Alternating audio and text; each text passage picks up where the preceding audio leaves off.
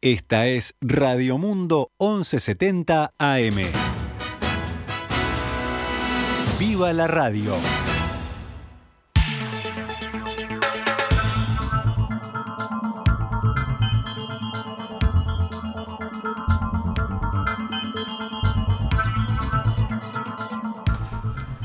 Doce horas 13 minutos, damos comienzo a una nueva edición de Noticias al Mediodía en este viernes primero de abril, la primera edición de Noticias al Mediodía de este cuarto mes del año 2022.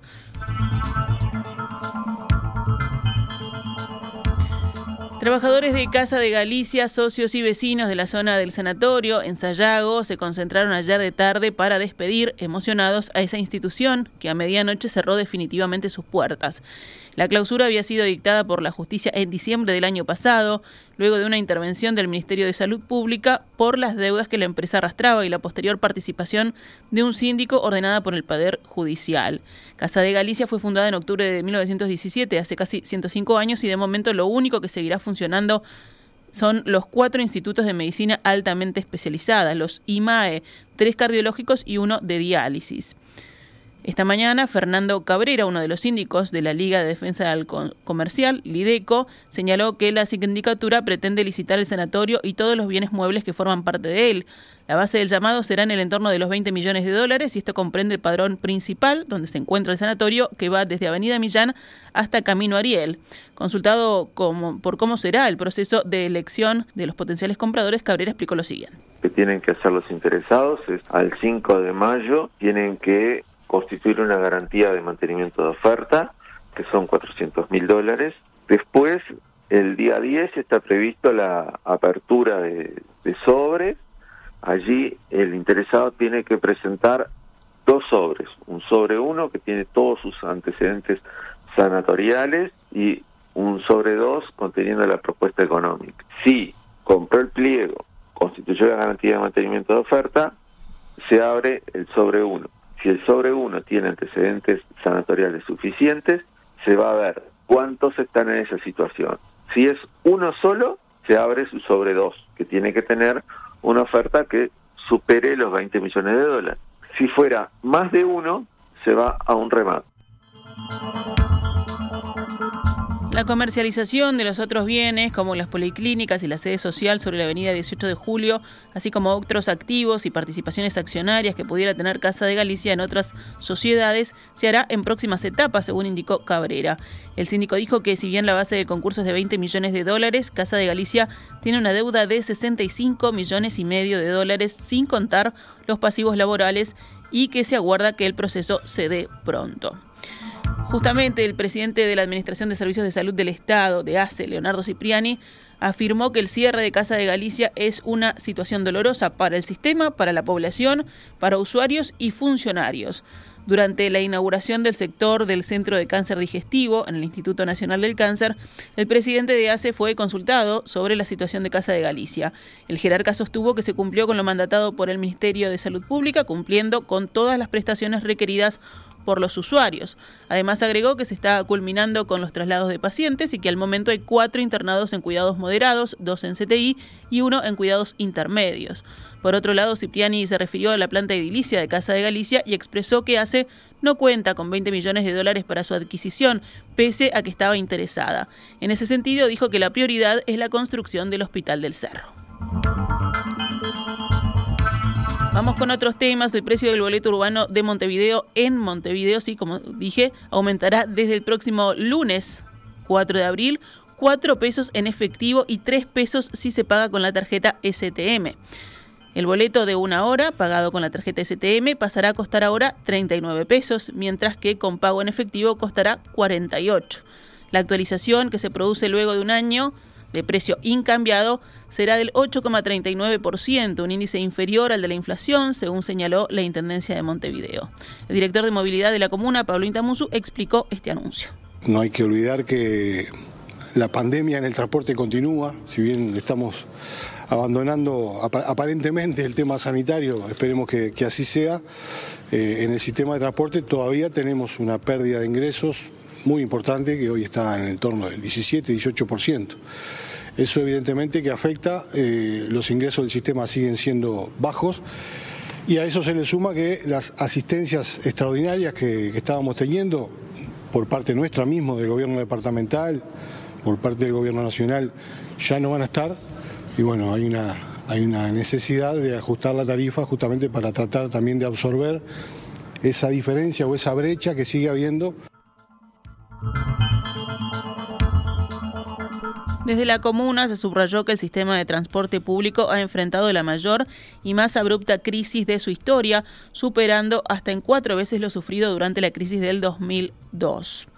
El anuncio del aumento del boleto se produjo luego de que el Gobierno Nacional anunció el miércoles el incremento del precio de los combustibles que rige desde hoy viernes. Y a esto se refirió el ministro de Industria, Energía y Minería en rueda de prensa, Omar Paganini, reconoció que el incremento no impactará bien en la economía doméstica o en la producción, pero explicó por qué el gobierno lo hizo. Lo que pasa es que también tenemos un costo país que aumentó muy radicalmente, señaló Paganini, y recordó que en el último año el precio del barril del petróleo tuvo varias subas. No tuvimos más remedio que trasladar una parte de ese costo a la tarifa porque el dinero en algún momento alguien lo pone y ya ANCAP está muy ajustada, afirmó. No se puede seguir diciendo no traslado nada, refiriéndose a los anteriores ajustes que ANCAP absorbió para no trasladárselos a la ciudadanía en los surtidores.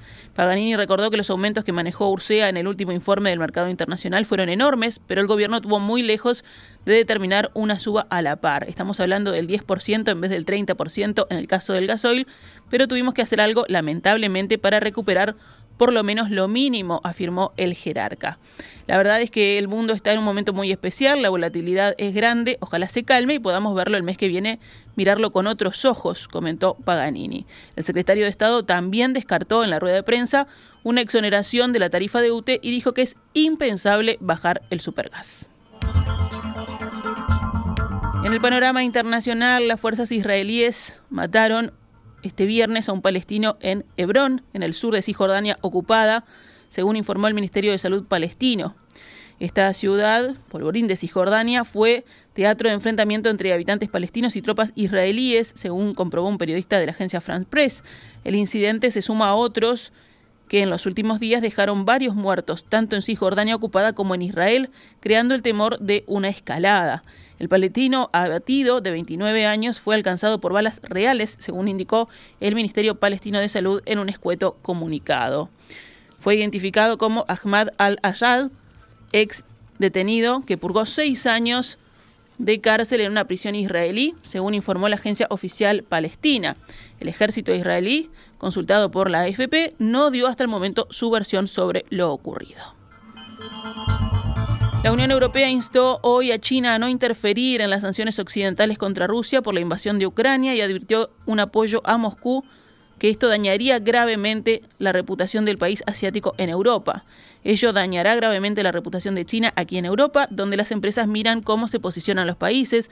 Eso fue lo que dijo la presidenta de la Comisión Europea, Ursula von der Leyen, al término de una videoconferencia con el presidente chino Xi Jinping. Ningún ciudadano europeo comprendería un apoyo a Moscú que reforzaría sus capacidades para proseguir su guerra en Ucrania, agregó von der Leyen junto al presidente del Consejo Europeo, Charles Michel. Y cerramos con deportes porque en un ratito nada más, a las 13 horas, se realizará el sorteo para formar las series de la primera ronda del Mundial de Fútbol de Qatar a disputarse en noviembre y diciembre de este año. Las 32 selecciones están repartidas en cuatro bombos o cuatro copones de ocho formaciones cada uno en función del ranking de la FIFA actualizado ayer. De esos recipientes serán extraídas las bolillas que representan a cada participante hasta definir las ocho series de cuatro equipos cada una.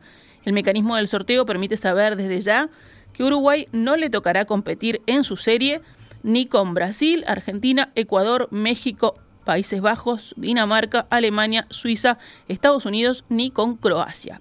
El sorteo de hoy se realiza con tres cupos todavía sin definirse porque aún están en juego los repechajes. Australia y Emiratos Árabes jugarán entre sí y el que gana definirá el pasaje al Mundial con Perú.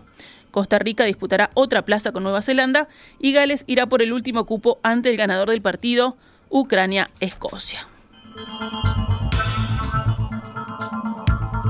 Y si hablamos de fútbol local, hoy viernes Peñarol y Rentistas abrirán en Paysandú la séptima fecha del torneo Apertura que lidera Deportivo Maldonado. Esta será a las 20 horas en el Estadio Artigas. Mañana continúa la fecha con varios partidos. Albion Boston River en el Saroldi, Danubio Wanderers, Nacional Plaza Colonia, Defensor Sporting River Plate y el domingo Fénix Cerro Largo, Cerrito Liverpool, Deportivo Maldonado, Montevideo City Torque.